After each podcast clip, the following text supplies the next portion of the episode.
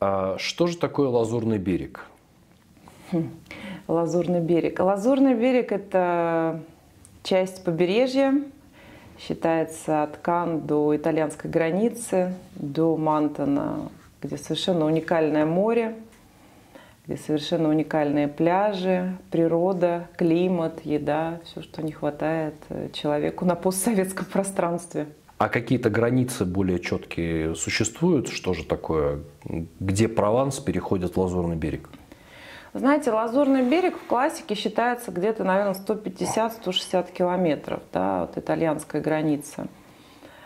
Э, но я бы сказала все-таки, что с точки зрения инвестиционной привлекательности, наверное, будем брать Канны. Дальше уже идет другой департамент, который называется ВАР, и там своя специфика недвижимости по инвестициям.